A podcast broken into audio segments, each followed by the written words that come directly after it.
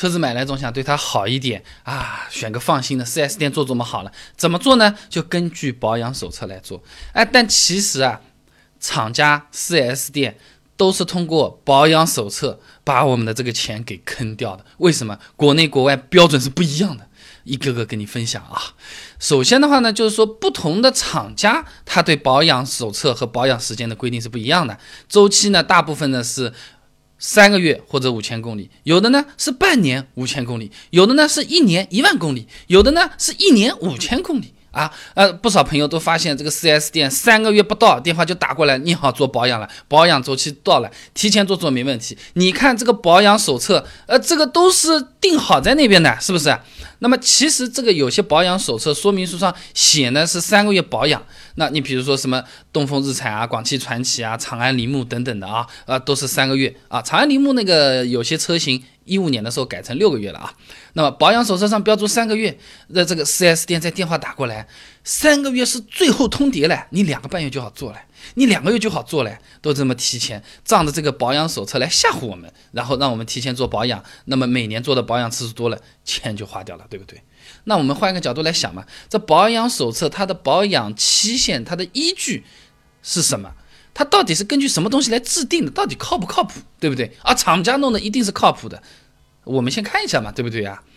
那么东风日产保养手册写的是三个月，汽车厂商的官方说法呢，是因为用的是那个普通矿物质机油，三个月之后呢，因为氧化性能下降，那影响发动机的这个正常的润滑效果了。其他品牌大致上也是这个意思。我倒不是黑日产，我也是日产车主啊。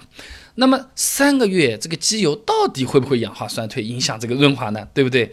哎，其实这个就有一点小问题了啊，就是我们现在用的那个机油的品质啊，技术角度也好，品质角度也好，已经升级了非常非常多了。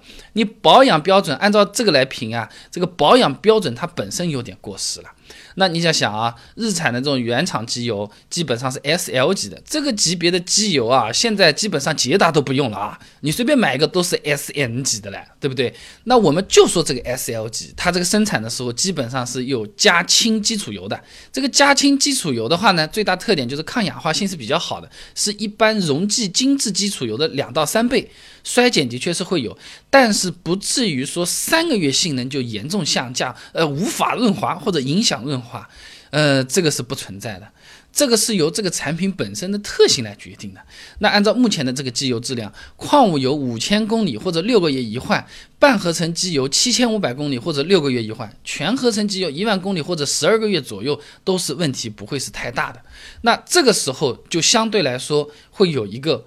知识上面的一个小误差，就是用一年或者十二个月左右的这种全合成机油，它有可能在第六个月或者第八个月的时候，性能已经开始衰退了。你觉得发动机声音好像比刚换上油的时候已经有点响了哦。呃，这个动力我也不知道是什么原因，也不知道是心理因素还是怎么样，好像就是没原来好了。这个其实是机油的衰退期，这个距离衰退期再往后完全不能用，还是有一段时间的。而这段时间 4S 店不提。4S 店就跟你说，你看声音响了吧，动力不太好了吧，你自己有这种感觉吧，是时候该换一个机油了。猫腻就在这个地方，能用和用的特别舒服是不一样的。就相当于你买了一个苹果，4S 店就让你咬第一口，哇，香甜，特别好吃。后面这个苹果它变得有点黄了，因为皮没有了。他说，你看黄了不好了，不新鲜，你要再买个新的苹果，大概就是这个意思。而这个保养手册就是告诉我们，你这个苹果。咬一口就可以了，后面变黄了就不太行了。再一个呢，就是相比国外来说，我们国内保养手册的标准啊，也是过于保守的。这个国外车厂的这个实际实验证明啊，正常车辆行驶七千到一万英里，更换润滑油对车辆都没有什么太大的影响。一英里等于一点六公里啊，你就乘乘上去好了啊。也就是说，美国和英国它车辆的保养里程间隔至少是中国的两倍，最多的呢是有三万公里一保的。那我你想啊，我们听到最多的例子就是什么路况比较差，空气不太好。你空气再差。能差出两倍三倍吗？你说路况不好，路况不好是不是和我的避震轮胎更有点关系？和发动机真的有关系吗？以现在的这种新品质的机油，真的是可以用的更长一些的。但是没办法，保养手册写在那边，你知道它可以用的更长，你还是得照它那样做。你不照它做有什么问题啊？人家不质保了呀，他说你脱保了，这个是很难受的。那我们来算算经济账啊，一般家用车一年跑一万五千公里差不多了吧？那三次保养就可以了。按照三个月五千公里来算的话，那么如果 4S 店的伙伴们提前催我们讲一讲，就要提前一点点好了，提前个比如说一千公里啊，你两千公里来做做，对车子更好一点。我知道你比一般的人更爱车子的，哎，这个也用不了多少钱嘛，就这么一句话，你一年就多一次保养。啊，而且 4S 店保养相对会贵一点的啊，什么材料费啊、工时费啊，什么乱七八糟加起来五百块钱，一年多五百块钱。一个 4S 店一年一千多台车，两千多台车乘以五百块钱，不好说了。换成我们自己，一年多五百块钱，十年就是五千块钱，五千块钱难道不是钱啊？对不对？那么这个东西怎么来解决呢？没办法解决，人家那边保养手册写在那边，你要照他这个样子做，你就只能照他这个样子做，不然的话呢，人家就给你算成是脱保，是吧？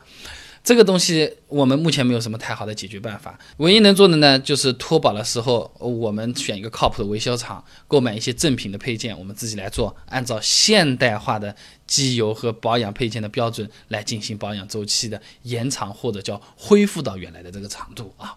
那么其实说到保养的话，今天只是说保养手册这个东西有点头疼，我是。有点难受，就跟你分享一下啊。那比较实用的东西是我准备了一个小清单，什么东西呢？就是说，4S 店经常会说你这个不保养，你这个不在我这做，我就不给你质保了。我们经常会被这句话吓死，对吧？但其实啊，有很大一部分的配件，你即便是在他那边做了，你即便是在他那边买了，依然是不质保的。那么反过来想的话，就是这些东西啊，我们就外面买又便宜又好的东西就行了。我把清单整理出来了，那比如说雨刮片。刹车片、防冻液等等等等，好长。如果你有兴趣想要看一下的话呢，不妨关注一下我的微信公众号“备胎说车”，直接回复关键词“保养”就可以了。那我这个公众号呢，每天都会给你推送一段超过六十秒的汽车使用小干货，文字版、音频版、视频版都有，你可以挑自己喜欢的啊。那哪些保养项目啊，我自己做做就可以省下一大笔钱，和质保还没有关系。而 4S 店这个保养和外面做保养，它这个品质上到底有什么区别，我也要明明白白消费。刚才那些问题我都准备了答案，想看很简单，手机打开微信，搜索公众号“备胎说车”，回复关键词“保养”。就可以了。备胎说车，等你来玩哦。